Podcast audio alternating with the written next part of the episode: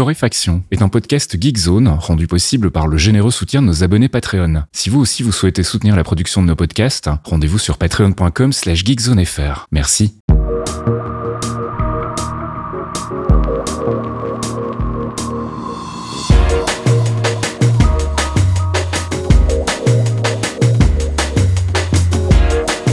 Bonjour Geekzone et bienvenue dans ce 274e épisode de Torréfaction. On se retrouve comme toutes les semaines avec mon ami Caféine pour faire un peu le tour de l'actu, actu gaming, actu app, actu culture et actu tech. Salut Caf. Oui, bonjour Monsieur Fasquier. Ça va bien? Euh, Super, génial. que de, pas du tout de problème de santé euh, de vieux, tu vois. Tu, tu, Ouais, tu- ouais. tu- j'ai un genou qui me rappelle que j'ai eu un accident il y a des années et je pense que je peux faire météorologue maintenant. Euh, C'est ça où j'ai eu des positions euh, cheloues ou alors, ou alors euh, j'arrive à un âge euh, où euh, j'ai plus le droit de faire des trucs, tu vois.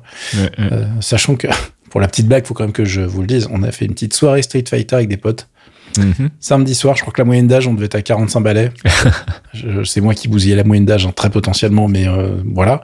Et, euh, et je pense que voilà, je, je pense que tu fais des trucs, euh, tu joues un peu assis par terre, euh, ou pas par Mhm. terre d'ailleurs. Et, et, et euh, après, tu reviens, tu fais genre, oh, mais qu'est-ce que c'est que ces courbatures? Mhm. T'as joué à Street, t'as joué aux jeux vidéo avec des amis, calme-toi.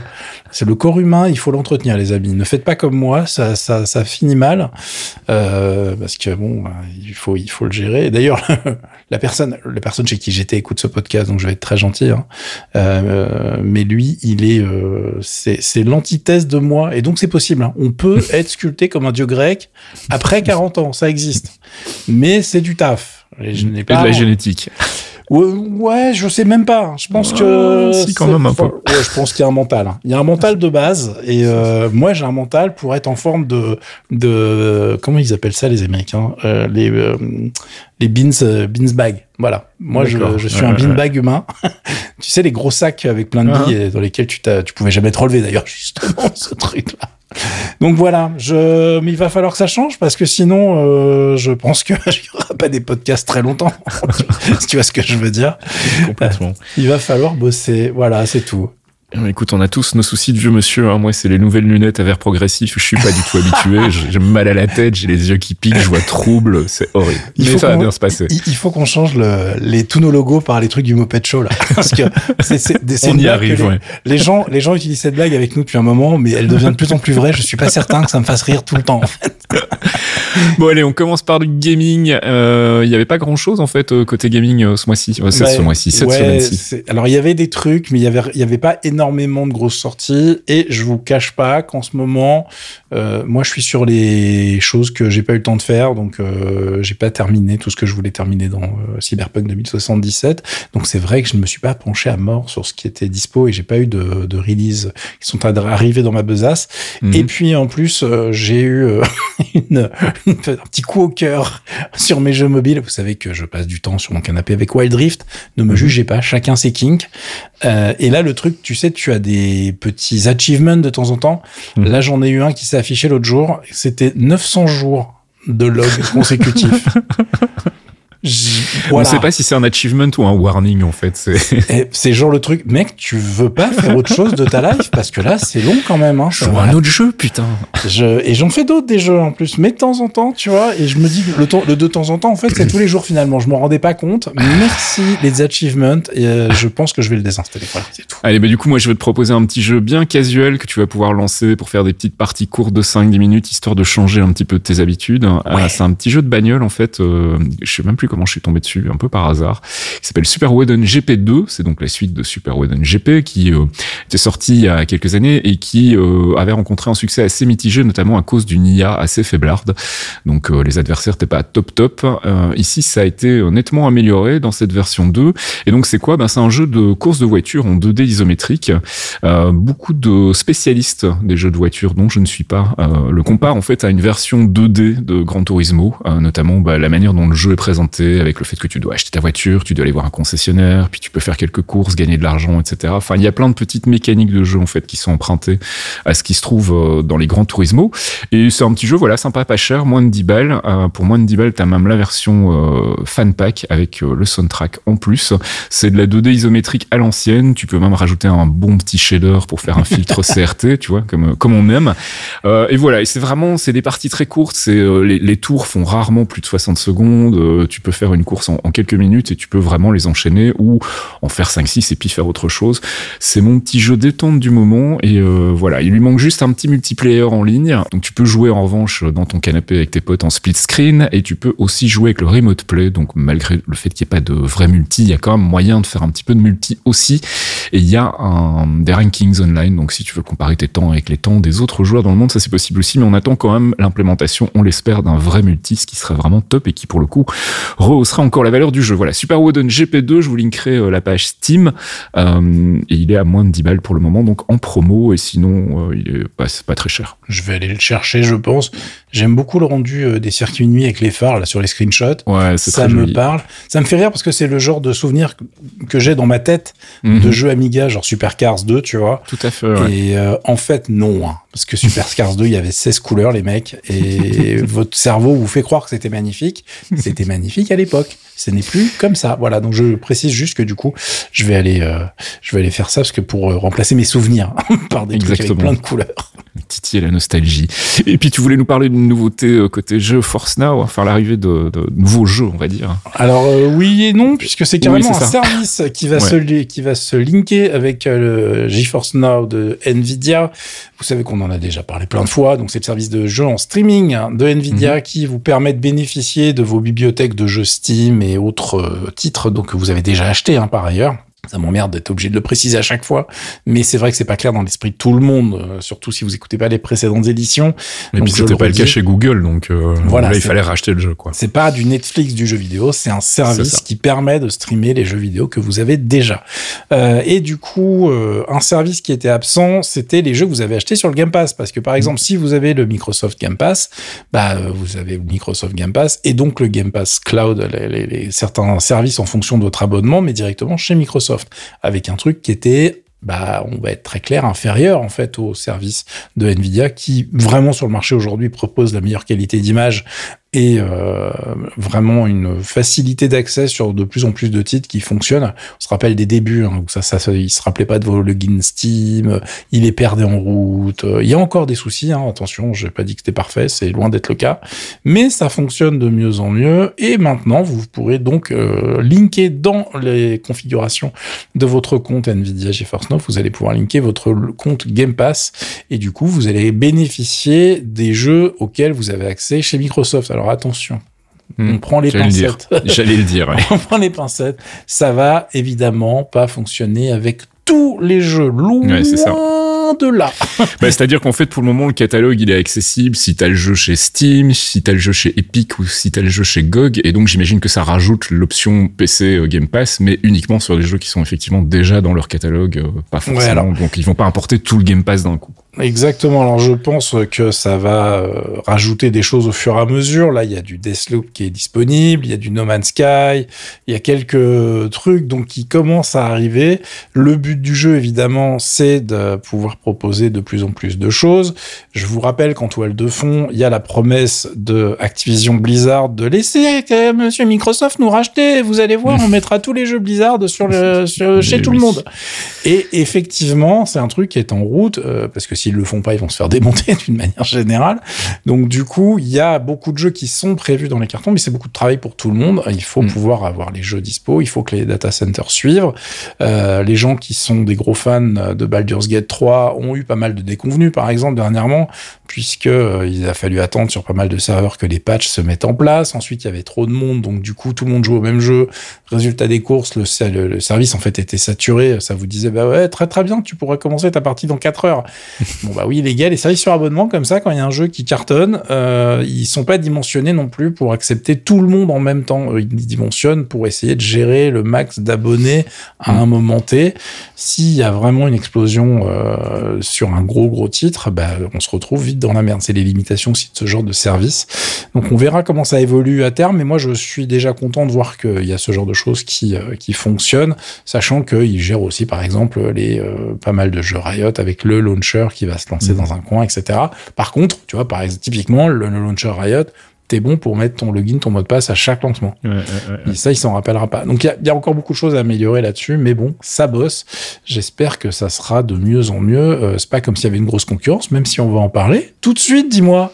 Ben oui, avec l'arrivée de Luna en France. hein. Alors, qu'est-ce que c'est Luna? On n'en a pas parlé beaucoup, euh, il faut dire. C'est le service, exact. Alors, c'est pas du tout exactement comme le, le GeForce Now, mais c'est le service de jeu euh, cloud de nos amis de chez Amazon. Euh, alors eux, ils débarquent. Je vous ai linké le billet de blog qui officiel qui explique tout ça. Ça vient donc d'arriver dans notre pays. C'était dispo aux États-Unis depuis un petit moment. Ça, c'est aussi arrivé en Italie, en Espagne. Euh, le fonctionnement est différent puisque là, on est plus vers un abonnement euh, à la Netflix. Euh, si vous êtes pas du tout abonné, vous avez quand même accès à Luna de base pour pouvoir tester deux trois conneries, de, des petits jeux pas chers ou voire gratos. Et vous avez évidemment un abonnement Luna Plus qui va vous permettre de jouer à beaucoup plus de choses. Mais le catalogue est pas extraordinaire. On va pas, je vais pas vous vendre un truc incroyable. L'application, elle est disponible sur les Fire TV, évidemment, puisque bon bah c'est un truc Amazon. C'est disponible sur PC, Mac, Chromebook, iPhone, iPad, appareil mobile, Android et certains téléviseurs intelligents de marque Samsung et LG. Est-ce que j'aurais lu un bout du post officiel? C'est très possible. Mais C'est euh, vu, monsieur. ça c'est non pas du tout je vois pas de quoi tu parles. Euh, là où euh, évidemment euh, on voit que c'est assez limité c'est que pour l'instant les jeux dispo avec euh, l'offre Prime quand vous êtes abonné à Amazon Prime vous avez accès à Fortnite. Ouais personne a Fortnite sur sa machine. Et Trackmania. Ouais les fans ils l'ont déjà depuis 40 000 ans. Bon bref c'est pas c'est pas incroyable. Et on découvre en revanche qu'il y a un partenariat avec Ubisoft puisque si vous êtes abonné Ubisoft Plus vous avez accès à tous les jeux Ubisoft via Luna en streaming. Donc du coup, par exemple, si euh, vous avez décidé de passer votre life euh, sur les derniers Assassin's Creed, vous n'êtes pas obligé d'avoir un abonnement GeForce Now, vous pouvez tester Luna. Et là, maintenant, vous allez me dire, mais dis donc, du coup, qu'est-ce que ça vaut en termes de streaming? Est-ce que c'est bien, etc. J'en ai aucune foutue idée, j'ai pas encore testé le, pro- le produit, il n'était pas dispo en France. Donc je vais faire ça et puis on en reparlera. Si c'est vraiment bien, eh ben je vous le dirai. Si c'est vraiment nul, eh bien je vous le dirai aussi. Et si c'est mouif, euh, peut-être qu'on oubliera d'en parler et on verra Mhm. si c'est vraiment bien quand il y aura beaucoup de jeux sur le catalogue. Je termine juste en vous disant qu'il y a aussi une manette Luna qui est disponible, qui se connecte en Wi-Fi pour moins de lag. Euh, ouais, ok les gars. Euh, j'attends les, j'attends les tests techniques, comme dirait l'autre, euh, qui est vendu 70 balles, ce que je trouve assez cher vu la gueule du gamepad. Mais euh, si vous aimez collectionner les, les super gamepads de produits qui meurent, enfin, je veux dire, il y a des gens que je connais hein, qui ont des collections de pads comme ça, de de Ouya, euh, de services Google aussi, hein, le, le pad Stadia. Bon, Steampad. euh, le putain, alors par contre là, je peux pas l'évanouir parce que je l'ai aussi le Steampad. Donc, je, suis- je suis Il un prend petit la poussière depuis des années. je suis un petit peu. Je crois que je l'ai même balancé quand j'ai déménagé. euh, Ah ouais. c'est, triste. hein. Voilà donc ce genre de choses. je suis pas certain que ce soit un achat ultra utile là tout de suite, mais en tout cas vous savez que c'est disponible maintenant. Et puis on va avoir un long tunnel sur un sujet qu'on adore tous les deux. Et du coup, je propose qu'on mette un petit jingle au début quand même parce que ça fait longtemps. Ah bah oui, c'est des apps, hein, mais c'est des apps sous le signe de. AI, AI, AI, AI, generative AI, generative AI, generative AI, AI AI, AI, AI, AI, AI, AI, AI, AI, AI, AI. It uses AI to bring AI, AI, AI, AI, AI. Alors, qu'est-ce qui se passe euh, Enfin, j'ai envie de dire, chez qui il y a de l'IA en ce moment? Qui met de l'IA dans ces trucs? Oh putain, alors euh, je pense que en fait on devrait plutôt faire euh, chez qui il y a pas d'IA. Hein. C'est ça, ouais. t'as l'impression que maintenant c'est c'est juste t'as pas d'IA dans ton produit, ça veut dire que tu le vendras pas en fait. C'est terminé Ouais, pour c'est toi ça. la vie. C'est le nouveau buzzword. Ah bah c'est au-delà du buzzword là, on est vraiment dans des trucs. euh, je pense qu'il y a des réunions tous les jours chez tout le monde en- à base de bon les gars, euh, comment on met de l'IA Mais Roger, on fait un démonte-pneu, on met un, C'est ça. on fabrique un démonte-pneu comme on va mettre de l'IA dedans. Mais on en est là. hein. On a vraiment un, un truc assez violent. Alors, il y a des gens qui ont décidé de faire ça un peu proprement. On va commencer par l'IA chez Infomaniac. Mhm. Alors, Infomaniac, c'est un, un service suisse qui regroupe beaucoup de choses euh, et on n'en parle pas souvent. Et c'est des petits gens bien. Euh, ils font Ouais. quand même euh, des outils qui sont super bien foutus.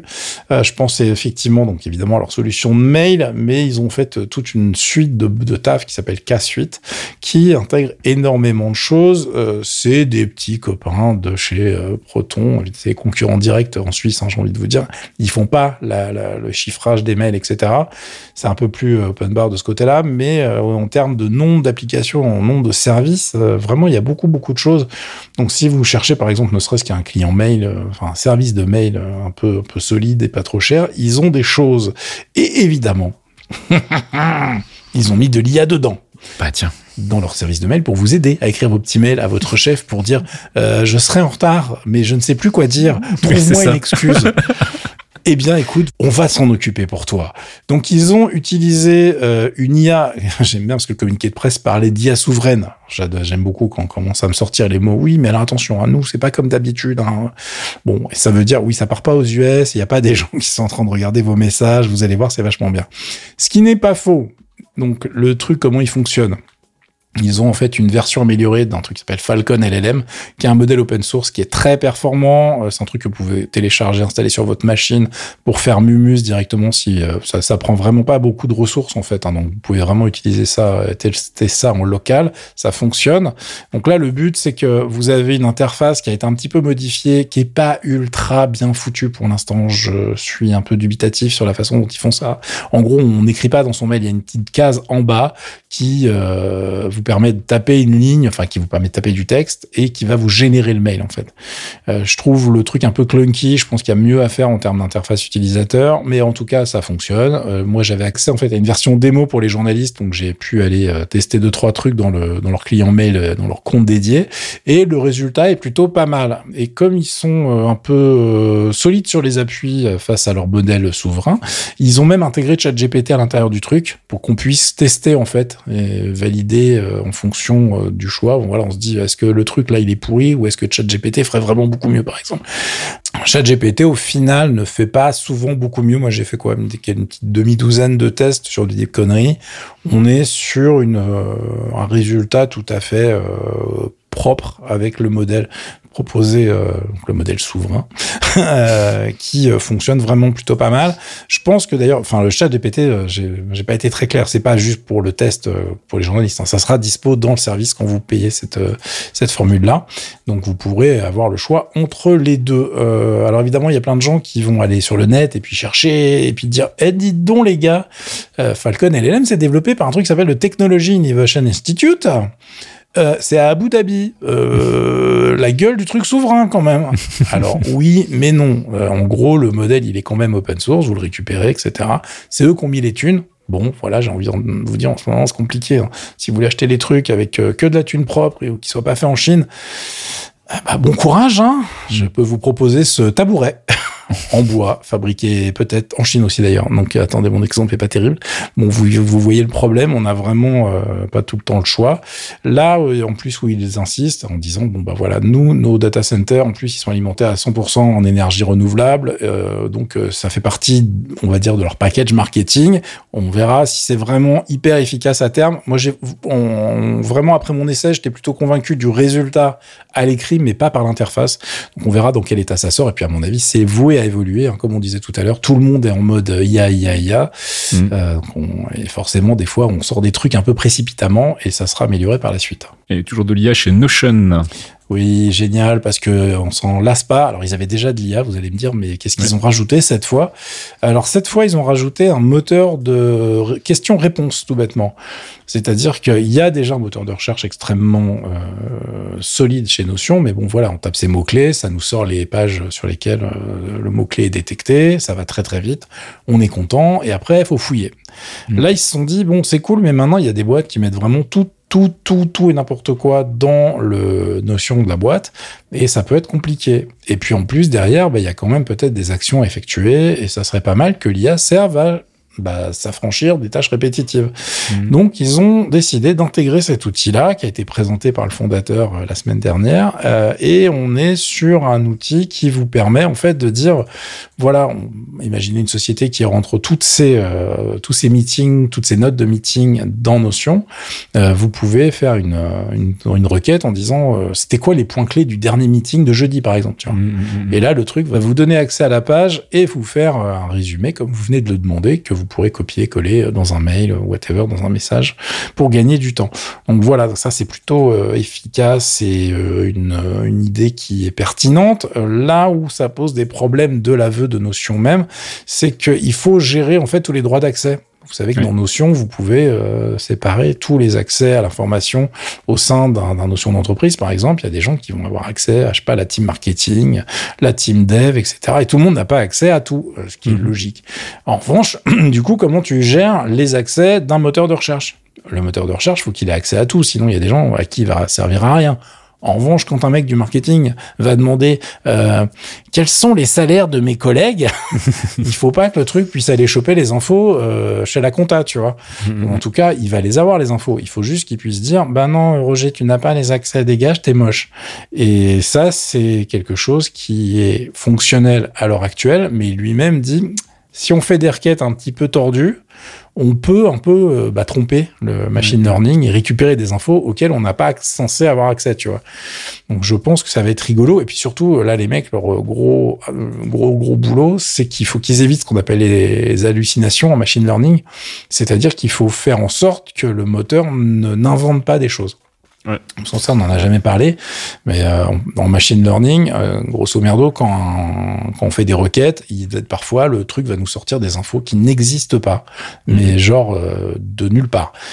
L'exemple qui nous a fait le plus rire avec Fastkill, c'était quand on avait fait une recherche sur qui a créé Geekzone Oh, Dieu. et qu'on était tombé sur un mec qui n'existe pas, fondé par Bidule. Et le Bidule en question, c'était même pas euh, quelqu'un qui serait apparu dans le forum, machin. Non, c'était un nom, le truc, il l'avait pondu, quoi.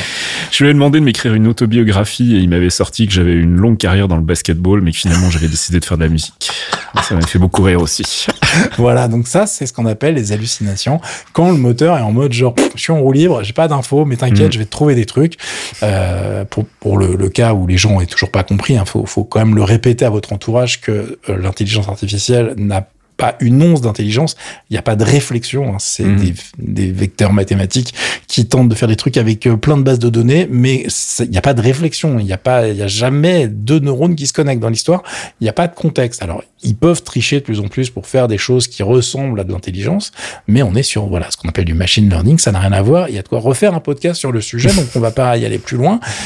Mais vous avez compris la problématique. Et pour des mecs qui vous vendent un moteur qui est censé vous faciliter votre travail, en plus à partir des informations que vous avez fournies, la moindre des choses, ça serait que euh, n'inventent pas des informations, parce que sinon, euh, ouais, oui, Roger, le CEO, a dit que finalement on allait licencier 500 personnes, mais pas du tout, jamais dit ça. Qu'est-ce que c'est que ce bordel Donc tu vois, il faut éviter ce genre de conneries. C'est pour ça qu'il y a beaucoup, beaucoup de boulot. Normalement, ça sera intégré à l'offre euh, qui existe déjà en IA. Ce sera pas un abonnement en plus, Euh, mais par contre, l'offre IA, c'est payant en plus de votre abonnement. Donc si vous avez déjà un abonnement à 8 dollars par mois, par exemple, c'est 8 à 10 dollars en fonction de votre tiers, c'est 8 à 10 dollars en plus par mois. Donc c'est loin d'être gratuit. Ouais, Et on va en reparler, hein, parce que l'IA et le machine learning, ça consomme un petit peu, les amis. Et puis on continue dans l'IA, cette fois-ci chez Microsoft. hein. Ah oui, on vous a pas mis le jingle pour rien, les gars, cette semaine. hein. Euh, donc l'IA chez Microsoft, ça change de nom. Ouais, Bing Chat, en fait, qui était un nom pourri, puisque Bing, c'est quand même le moteur de recherche que les gens n'aiment pas vraiment utiliser. Euh, ça va se renommer Microsoft Copilot. Voilà, Copilot, c'est le nom choisi par Microsoft pour la fonction IA dans toutes leurs applications.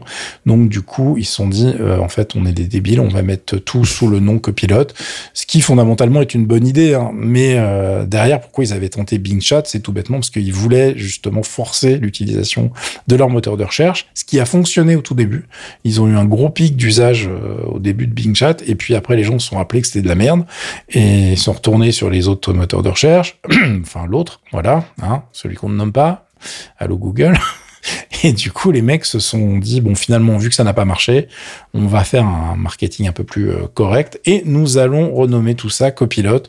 Euh, c'est pour ça qu'on est sur une, euh, une, stratégie qui est plutôt euh, normale, j'ai envie de dire, puisqu'ils ont commencé avec GitHub Copilot en 2021 et maintenant vous allez avoir Dynamic 365 Copilot, Copilot pour Windows, Microsoft Security Copilot. Il y a du Copilot partout. Et parce qu'au cas où vous seriez pas au courant, ils ont investi des milliards dans la boîte qui fait euh, ChatGPT. Donc forcément, il va falloir rentabiliser maintenant. Euh, ouais. Et puis, euh, tu voulais nous parler du whisky. Ça n'a rien à voir, mais je me suis dit qu'il fallait faire une petite pause dans l'IA. On parlera d'IA en fin de podcast, les gars, parce que je ne vais pas vous laisser comme ça. Hein. Parlons un peu euh, hardware pour l'IA euh, dans la partie hardware, justement. Euh, non, Whisky, ça n'a rien à voir. C'est le nom d'un outil qui va avoir le pire SEO de la Terre, qui sert à faire fonctionner les jeux PC sous macOS. Alors en fait, euh, c'est basé sur la technologie Wine qu'on ne présente plus, Mhm. euh, la couche d'émulation qui était faite pour Linux à la base, qui a été portée sur plein plein de trucs et qui est euh, la base des outils super haut de gamme qu'a fait Valve pour le Steam Deck maintenant, qui fonctionne vraiment super bien. Euh, et c'est un, un truc qui est vraiment euh, bah, pratique sous macOS puisque il y a des d'autres outils qui tentent de faire ça, mais qui sont un peu casse-couilles. Je vais être très honnête avec vous. Euh, Celui-là tente de simplifier beaucoup beaucoup de choses en récupérant les DLL facilement, en vous facilitant l'installation des euh, launchers dont certains jeux ont besoin, et du coup ça fait fonctionner assez facilement de plus en plus de titres. Alors c'est loin d'être parfait pour l'instant, mais ça fonctionne de mieux en mieux, et surtout avec une interface qui vous permet vraiment de gérer euh, les langues, qui vous permet de gérer euh, vos jeux beaucoup plus facilement que ce qui était disponible auparavant. Pour l'instant, c'est totalement gratuit. Est-ce que ça va le rester? Je ne sais pas, mais je pense, vu que c'est basé que sur des tools gratos, je vois pas comment ils pourraient le faire payer. hein. Ça sent plutôt l'outil euh, fait par passion. Hmm. Euh, par contre, euh, il y a des fois des déconvenus. J'ai vu deux, trois tests sur le, le produit sortir sur le net. Il y en a un qui m'a beaucoup fait rire, puisqu'en plus c'était pour faire tourner City Skyline 2. Euh, on en a dit beaucoup de bien la semaine dernière. hein. Je pense qu'il y a mieux à faire avec cet outil. Et à la fin, ça marchait pas. Ah bah, évidemment. Donc c'est pas de chance, mais quelque part, hmm, c'était pas le bon jeu, c'était pas celui qu'il fallait choisir. Euh, Si vous avez une grosse bibliothèque Steam, en tout cas, ça permet d'installer euh, votre Steam directement euh, x86 et de, tester, de gérer les installations des jeux assez facilement. C'est trop pratique. Allez tester ça, ça fonctionne. vous avez des bons résultats dès les Mac M1, M2. hein. Vous n'êtes pas obligé d'avoir des grosses grosses machines sur euh, quelques petits jeux. Évidemment, si vous voulez faire tourner Cyberpunk 2077 à Donf, euh, oui, il va falloir un gros truc. Vous ne pourrez pas le faire. Je vous, calme tout de suite. Euh, en revanche, dans les jeux qui sont déjà, comment dirais-je, validés, il y a Baldur's Gate 3, il y a du Grand Theft Auto 5, il y a du Diablo 4. Donc il y a déjà des choses euh, Mhm. qui sont extrêmement populaires, qui tournent. Après, encore une fois, en fonction de votre Mac, les résultats seront pas forcément à la hauteur de vos attentes. Soyez euh, gentils avec cet outil. Et puis, on va parler de la Windows App. Oui, oh là là, encore du marketing Microsoft, dis-moi. Euh, donc Microsoft a sorti en grande pompe euh, une application Windows sur iOS et sur macOS, et du coup, euh, donc on peut installer maintenant cette application euh, sur iPhone, iPad, Mac, et d'ailleurs sur PC, sur d'autres PC. Vous allez me dire, mais une application Windows qu'on installe sur un PC qui fait déjà tourner Windows, Oui, what the ça, fuck? oui. Euh, oui, parce que c'est une énorme branlette marketing pour l'instant, les amis. C'est en fait un remote desktop euh, glorifié. Donc, euh, en gros, ça vous permet de vous connecter soit à votre machine, comme avant, super. Donc, on avait déjà ça avec euh, les outils Microsoft de base, hein. mais ça vous permet aussi de vous connecter à des PC en remote comme Azure Virtual Desktop, le- les outils, enfin, il y a des, des services qui sont dispo sur Windows 365, le Microsoft DevBox, ce genre de choses. Donc évidemment, tout le monde est en mode genre, oh là là, c'est le début de la virtualisation de Windows pour Microsoft. Euh, oui, certainement, puisque de toute façon, c'est un projet à long terme que Microsoft n'a pas caché. Hein. Mais en revanche, pour l'instant, euh, l'outil lui-même, c'est juste du remote desktop de base. Alors effectivement, si vous avez un abonnement pour un cloud PC, bah, vous avez accès via cette application à ce truc-là. Mais sinon, vous pouvez vous connecter à votre machine euh, de manière euh, relativement simple, mais comme on pouvait le faire avant. Je note quand même que c'est une bonne application de remote desktop dans le sens où elle gère les écrans, euh, les mul- le multi-écran déjà. Euh, elle gère le- les écrans virtuels, si je dis pas de bêtises. J'ai oublié de vérifier ce truc-là. Mais en tout cas, c'est euh, c'est plutôt bien fait. Ça va gérer les différentes résolutions. Ça va faire du scaling proprement. Ils sont un petit peu énervés sur ce truc-là. Euh, si ça fonctionne bien et que ça rend des services, c'est déjà beaucoup puisque c'est gratuit. Et puis c'est l'arrivée d'iMessage sur Nothing Phone. Alors oui et non. Ah, il y avait Euh, une subtilité, il y avait un ouais. piège. Déjà, ça va être dispo que sur Nothing Phone 2 et pas sur le 1. Mhm. Euh, et on est encore assez dubitatif euh, puisque ça sera dispo en fin de semaine aux États-Unis et on sait pas trop si c'est un coup marketing un peu dangereux hein, parce que Mhm. ça- si ça marche pas, ils vont se faire défoncer euh, ou si c'est un truc qu'il faut vraiment utiliser tout bêtement puisque en fait euh, tout est géré par une boîte qui s'appelle Sunbird. Sunbird, c'est une startup qui promet depuis très longtemps d'avoir euh, e-message sur les téléphones Android. Mhm. Et euh, ils ont raté toute leur deadline pour l'instant, et ça fait plus d'un an qu'on attend. hein. Euh, le résultat, c'est que pour l'instant, ils semblent avoir signé un partenariat avec Nothing Phone pour justement offrir sur les derniers téléphones de la marque l'accès à iMessage. Euh, J'imagine qu'ils avaient besoin de thunes et que les autres sont arrivés en disant on en a. Montre-moi que ça marche et je t'en donne. Mhm. Donc ça doit fonctionner un minimum et le but du jeu c'est donc de pouvoir intégrer dans leur application l'accès à iMessage directement sur ces téléphones-là. Euh, comment ça fonctionne techniquement? On n'a pas toutes les réponses. Euh, Il y a un gros gros problème. Je vous ai linké l'article d'Ars Technica qui les démonte hein, vraiment à gros coup de savate en disant que bah, c'est toujours une bonne idée de donner tes accès euh, de trucs chiffrés à un, un tiers, ça va bien se passer. Mhm. Euh, donc les mecs sont déjà extrêmement euh, dubitatifs sur l'idée même de faire un service du genre. A priori, les mecs, ce qu'ils ont fait, c'est monter des farms de Mac Mini en fait, hein, sur lesquels vous allez vous connecter sans le savoir et qui vont euh, router les messages entre votre téléphone et e-message. Mais tout ça est super safe, dis-moi. Ah bah c'est non seulement super safe et puis surtout il y a un moment où il y a Apple qui va se réveiller et qui va faire Euh, dis donc, mais t'es qui Qu'est-ce que tu fais? Euh, C'est peut-être pour ça que le truc, parce que à la base c'était annoncé pour décembre 2022, donc euh, autant vous dire que ça fait un moment qu'on n'a rien vu. Mhm. Euh, et puis même si ça fonctionnouille, globalement, il y a encore plein de trucs qui ne sont pas, qui ne, qui ne fonctionnent tout bêtement pas. hein. Il y a plein de fonctions avancées d'e-message qui ne sont pas gérées par leur bordel. Je vous laisse aller lire tout ça sur la news dédiée, mais en plus, vous allez me dire, mais pourquoi déjà les gens qui sont sous Android sont, enfin, pourquoi vous l'e-message les mecs hein? Alors, il faut savoir qu'en fait, c'est surtout une problématique américaine. C'est-à-dire que les, les, les adolescents particulièrement, enfin déjà l'iPhone hein, est extrêmement dominant aux États-Unis. Et en gros, quand on voit un message à quelqu'un qui te répond avec une bulle verte, c'est un gros clodo, tu vois. Mhm. Donc du coup, les mecs se disent bah non, moi je veux pas qu'on sache que j'ai un téléphone Android, je veux envoyer des bulles bleues. Donc euh, les mecs se sont dit il y a un business, on va y aller. Bon, euh, je, ne vais même pas juger cette problématique, mais euh, le gros souci, il est vraiment technique, il est d'ordre sécuritaire. Est-ce que c'est une bonne idée? Euh, Est-ce que ça va leur péter la gueule? Ou est-ce qu'en plus, euh, enfin moi je vois pas bien l'intérêt pour une boîte comme Phone qui est déjà euh, bah, vraiment euh, anecdotique hein, sur le marché Android. C'est pas parce que c'est monté par Carl Pake, euh, le mec qui a fait des trucs avant, que tout le monde euh, est censé se dire oh là là, ça va être génial ce téléphone extraordinaire. Pour ceux qui visualisent pas, c'est le téléphone Android dont la révolution, c'est d'avoir des barres lumineuses pour différentes notifications au dos du téléphone. Mhm. On n'est quand même pas sur un truc qui a révolutionné le fil à couper le beurre. hein. Donc euh, c'est joli, je dis pas le contraire, hein, c'est rigolo, mais en revanche, c'est est-ce que c'est utile, c'est une autre question. Mais est-ce que ça va fonctionner? Et surtout, là maintenant, la série Netflix qu'on veut tous regarder, c'est savoir si Apple les défonce avant la sortie euh, de la fin de semaine, ou s'ils vont attendre que le truc se lance et que lundi ils vont envoyer des courriers en mode genre oui, bonjour. Eh bien ça, c'est Karen. Hein, elle s'occupe, euh, ah oui, des problèmes légaux chez nous et elle voudrait vous parler. et, et là, on va, on va dérouler. On en reparlera peut-être si ça devient rigolo. Sinon, on va dire que c'est mort. Et je pense que c'est certainement ce qui va se passer. Et on termine cette section app avec euh, bah, Signal qui a besoin de sous.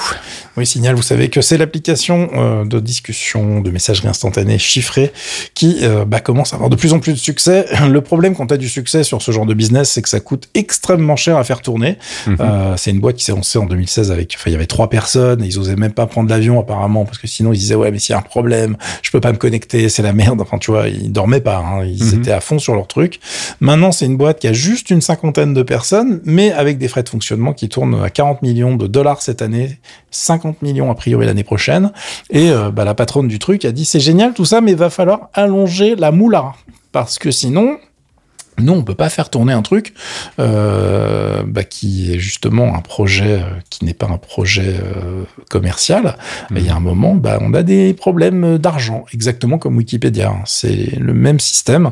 Euh, nous, on est uniquement là pour faire euh, tourner des choses euh, de manière totalement transparente, mais on a besoin de donations. Donc c'est pour ça aussi qu'ils sortent le, le- les papiers. Le papier que je vous ai linké, c'est une interview de la patronne chez Wired qui bah, est en mode c'est la fin de l'année, faut faire les comptes. Ça serait pas mal de trouver des sous, sinon bah euh, vous allez vous démerder avec WhatsApp et compagnie, parce que nous on veut bien vous aider et faire un truc entièrement sécurisé, mais comme on a décidé de pas faire un produit payant, il y a des limites. Euh, donc je ne sais pas comment ça va évoluer parce que je pense que tu peux offrir un truc euh, comme ça si les, vraiment les gens veulent utiliser un- une messagerie chiffrée. Mhm. Euh, Proton a prouvé que tu peux avoir un service du genre et le, le faire payer en fait tout bêtement. Mhm. Euh, du coup, je je sais pas comment ça va évoluer parce que 50 millions de dollars l'année prochaine, s'il tourne à plus de 50 millions par an, euh, ça fait quand même beaucoup d'argent à lever tous les ans. Je ne sais pas comment ça va se terminer cette petite histoire. En tout cas, là, elle a vraiment détaillé tous les coûts de la boîte. C'est extrêmement bien foutu. Alors, il faut savoir que l'IRS, euh, enfin les impôts américains demandent ce genre de documents, mais là, elle a été bien plus loin. Il y a, vous avez vraiment les prix de tout, euh, et c'est super intéressant du coup. Même si vous voulez pas donner d'argent parce que c'est des grosses pinces. Je déconne. Euh, mais en fait, euh, là, euh, c'est déjà intéressant de voir combien coûte un service de cette taille-là à faire tourner, ne serait-ce qu'en coût d'infrastructure, par exemple. Chez Signal, c'est 14 millions de dollars euh, par an. Euh, ça coûte un petit peu d'argent, tu vois. Donc, euh, je, je pense qu'il y a pas mal de, de choses rigolotes à récupérer dans l'article. Le, le- le- la bande passante utilisée par an, etc., etc. Je vous laisse aller lire tout ça, euh, et puis on verra comment ça évolue. Ça se trouve, l'année prochaine, Proton va tout racheter, dire euh, voilà, ça devient Proton de chat et bisous. On verra bien parce que je crois qu'ils ont des sous, mais a priori, euh, après ils sont en Suisse, hein, c'est compliqué. Allez, on passe du côté de la culture avec une nouvelle qui va réjouir les fans de Peter Gabriel, puisqu'après euh, bah, plus de 20 ans d'absence, il ressort un nouvel album solo. Alors, je dis 20 ans d'absence, c'est pas tout à fait vrai. Il a sorti des compiles, il a sorti notamment des albums de reprises. Euh, il y avait euh, If You Scratch My Back, I'll Scratch Yours, qui était une, série de compiles en deux volumes, avec d'un côté lui qui reprenait des artistes et sur l'autre CD des artistes qui reprenaient ses titres à lui. Mais là, c'est son premier vrai album original depuis 2002. En fait, c'était Up le dernier. L'album sort le 1er décembre, il s'appelle I.O. Et alors, il est assez particulier parce qu'en fait, de mémoire, j'ai jamais vu ça dans une nouvelle release. En tout cas, dans les remasters, ça arrive parfois, mais pas sur une nouvelle release. Il est proposé en deux CD avec sur euh, chaque CD le même album, mais mixé par un ingénieur du son différent.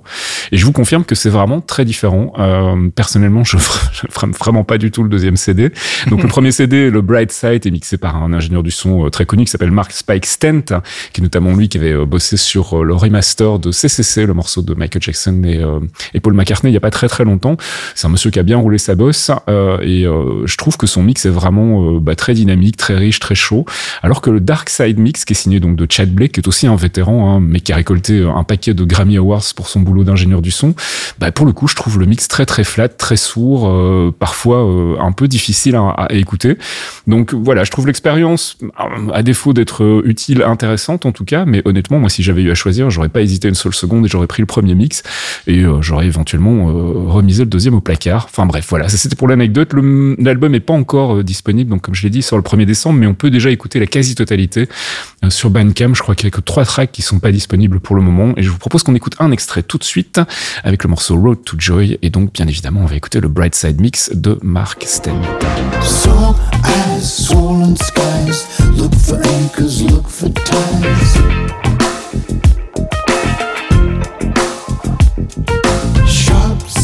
Swim around, soak into the brittle ground.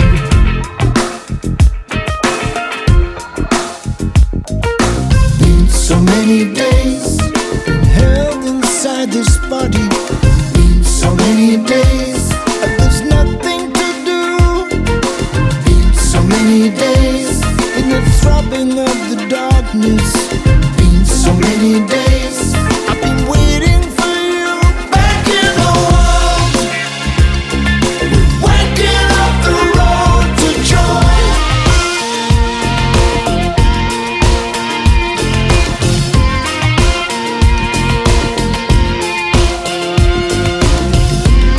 Road to Joy, donc le Bright Side Mix tiré du nouvel album de Peter Gabriel qui s'appelle I.O. et qui sort le 1er décembre et qu'on peut déjà écouter sur Bandcamp et qu'on peut précommander aussi pour ceux qui veulent déjà balancer leurs petits sous à Peter Gabriel là.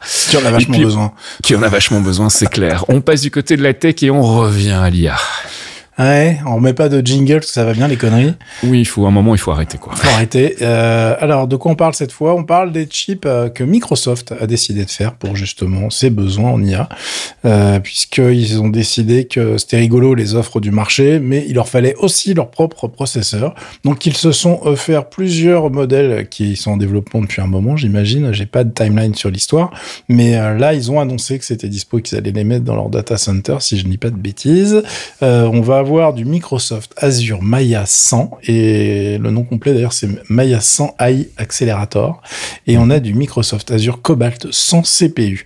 Euh, alors en gros chacun a son boulot. hein. Il y en a un qui est euh, dédié donc c'est Maya qui est dédié à l'accélération des euh, GPT 3.5 Turbo et GPT 4 euh, qui sont disponibles en fait euh, chez Azure. C'est Azure qui fait tourner les trucs de OpenAI et Microsoft Copilot euh, qui s'appelait Bing Chat hein, si vous avez suivi le podcast. C'est Ok, ça, vous si vous n'êtes seriez- pas endormi. au cas où vous seriez perdu. Euh, c'est un petit, un petit processeur qui a juste 105 milliards de transistors, ça va, Oui. qui est fait en 5 nanomètres par, oh là là, une boîte qu'on connaît pas du tout, dis donc, qui s'appellerait TSMC, qui serait à Taïwan.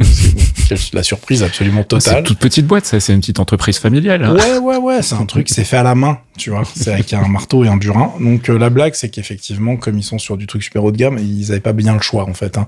Il y a pas beaucoup de gens qui sont capables de faire des, des, des CPU de ce, de calibre-là. Et le Cobalt, c'est un truc à base de ARM qui euh, dispose de 128 cœurs. Parce que, écoute, euh, pourquoi pas? Mhm. 128, c'est beaucoup. Et en fait, par contre, c'est pas vraiment que pour l'IA, c'est pour ce qu'on appelle le conventional computing task. En gros, c'est le truc qui va permettre de faire tourner tous les services que Microsoft héberge dans le cloud, euh, avec en premier lieu un petit tool que tout le monde adore, aime utiliser tous les jours avec ses, sa team, etc., qui s'appelle évidemment Microsoft Team, justement. Mhm. Euh, euh, évidemment, ces CPU sont pas du tout euh, dédiés à être vendus à l'extérieur, etc. C'est vraiment des trucs qu'ils ont développés à usage interne. Donc, ils voulaient juste un petit peu flexer en disant, regardez, nous aussi, on fait des trucs comme Google et compagnie. On est, c'est pas les seuls à pouvoir faire des choses custo pour leur data center. Nous aussi, on est présents. Euh, maintenant, si vous pensez que ça va remplacer tout le un petit naïf. Euh, My sweet sweet euh, summer child, comme dirait une vieille dame dans une série télé, on n'est pas du tout sur un truc qui va tourner uniquement avec ces CPU-là. Les data centers de Microsoft vont continuer à dépenser énormément d'argent chez euh, des boîtes comme Nvidia, puisqu'ils ont prévu d'acheter des pelleteuses de H200 Tensor Core, donc le, GPU qui est extrêmement gros avec beaucoup beaucoup de choses dedans et qui coûte très très cher, mais qui est acheté par vraiment wagon. hein. C'est ce qui génère une thune hallucinante chez Nvidia actuellement, puisque toutes les boîtes en achètent pour leur data center. Et ils ont aussi euh, décidé d'acheter de l'AMD, donc le MI300X, qui euh, va euh, servir à faire fonctionner les machines virtuelles Azure. Donc euh, il y a beaucoup d'argent qui part chez Microsoft. Je crois que le budget global hein, pour euh, toutes les ambitions IA de chez Microsoft annoncé, c'est 50 milliards. Pour vous donner une idée. C'est beaucoup, beaucoup, beaucoup de sous. Euh, donc, si vous pensiez que c'était juste un petit truc comme ça de passage, que c'était un peu comme les NFT, qu'on allait s'en débarrasser très vite, Mhm. je ne crois pas. En revanche, euh, bah, je lis de plus en plus de papiers. hein. Là, bon, le- le- la conduite du podcast est terminée, mais réflexion de fermeture sur toutes ces news euh, IA et compagnie. Euh, cette semaine, j'ai lu beaucoup, beaucoup de choses autour des problématiques de consommation d'eau des data centers aux États-Unis, par exemple, Euh, parce que, bah, évidemment, tous ces data centers, il faut les refroidir. C'est extrêmement compliqué. Il faut beaucoup de flotte. Il faut essayer de faire en sorte que cette flotte eh ben, soit recyclée au, dans les meilleurs des cas, tu vois, dans les meilleures conditions. Euh, et il y a beaucoup de problématiques environnementales qui sont liées à tout ça, consommation électrique, euh, blablabla, blablabla. Je pense qu'il va y avoir une réflexion à faire parce que on tape beaucoup sur euh, les voitures diesel et euh, Ouais, ouais. les trucs qu'on voit, mais ça on Oui, enfin, on pas. tape beaucoup, euh, on tape beaucoup dans, dans, dans les promesses en tout cas, mais Ah pour le moment, tout le monde est en train de faire marche arrière déjà en disant ah finalement ça va peut-être pas être possible pour Non. 2030 ou 2035. Non, finalement, faites continuer, faites juste pipi sous la douche et regardez Netflix en SD et puis Ouais, vous allez voir, ça va bien se passer. Euh, donc là, le foutage de gueule est évidemment total, mais euh, c'est un c'est un truc qui va, euh, à mon avis, nous péter la gueule dans pas longtemps, puisque quand tu vois l'ampleur que ça prend chez tout le monde et quand tu vois Mm. l'explosion des, data- des data centers autour de ça, je pense qu'il va y avoir des discussions un petit peu euh, houleuses et surtout euh, complètement stupides. hein, parce que là, euh, on, a un problème, c'est que nos dirigeants ne comprenaient déjà rien à la technologie. Euh, mais là, on va atteindre des sommets incroyables. Et puis, bah, comme en plus, on est face à des boîtes qui ont encore plus d'argent que l'industrie pétrolière au moment où l'industrie pétrolière expliquait à tout le monde qu'il n'y a aucun souci euh, avec l'essence et avec les moteurs explosion. Je pense que ça va être délicieux. Euh, ça va faire des très bons documentaires sur Arte juste avant qu'on regardera avant de mourir, C'est ça. avant que la planète explose. Euh, écoutez, d'ici là, on aura peut-être euh, une IA qui décidera, mais une vraie, hein, qui, Oui, c'est ça. qui- qui décidera de se débarrasser de nous. Mais euh, pour l'instant, on est vraiment sur du machine learning qui peut être utile. Mais écoutez, pour l'in- je suis encore un peu, peu dubitatif euh, sur certains usages. Euh, en revanche, on n'est pas parlé cette semaine, mais il y a eu beaucoup de tests et il y a beaucoup de papiers qui sont tombés sur les avancées de Midjourney, de DALI 3 euh, côté création graphique. Mhm. Et euh, j'ai regardé, j'ai été voir le dernier papier qui est un Ars Technica qui a brossé un bon état d'art sur le sujet. Mhm. Et effectivement, le DALI 3, euh, ça devient très très impressionnant et surtout ça devient très impressionnant avec des requêtes extrêmement simples, contrairement à Midjourney ou des choses comme ça où tu es obligé de spécifier Ouais, pas ouais, mal ouais. de termes techniques, tu vois, Euh, la focale que tu veux, etc. pour ton image.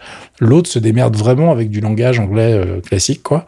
Et euh, les résultats sont, avec la dernière version, assez violents. Je pense que je veux. Voilà, nous on est déjà emmerdés en tant que journalistes, hein, mais les graphistes, les gars, force sur vous. Ça va commencer à être compliqué chez tout le monde.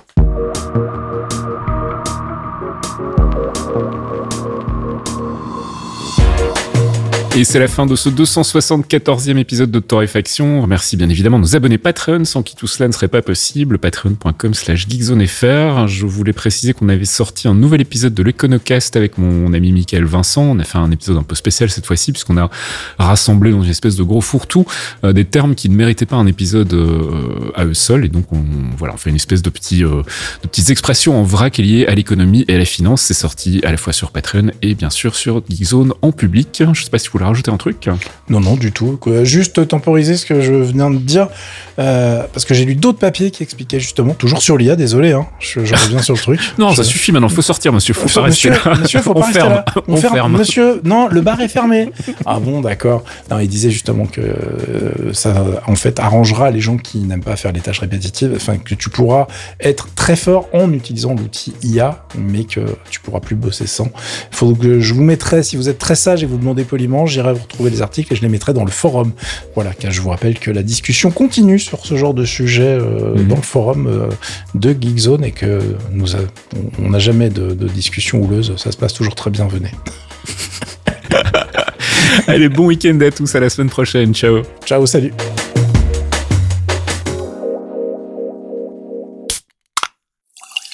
Un podcast signé Faskill. Faskill.com Mais attends, c'est quoi le PIB Euh, la fiscalité, ça fonctionne comment? La monnaie, ça représente quoi exactement? Toi, tu sais comment ça marche une banque? La dette publique, est-ce que c'est vraiment un problème? Sécurité financière. L'inflation, tu sais comment ça marche? La banque centrale, c'est quoi exactement? La croissance, c'est la récession, est-ce que la finance verte, c'est quoi aussi Si vous aussi vous vous posez ce genre de questions, Michael Vincent vous donne rendez-vous dans l'Econocast hein, pour décrypter en moins de 30 minutes les concepts de base de l'économie et du monde de la finance. De quoi, on l'espère, vous aider à mieux en comprendre les enjeux. L'Econocast, c'est tous les mois sur geekzone.fr.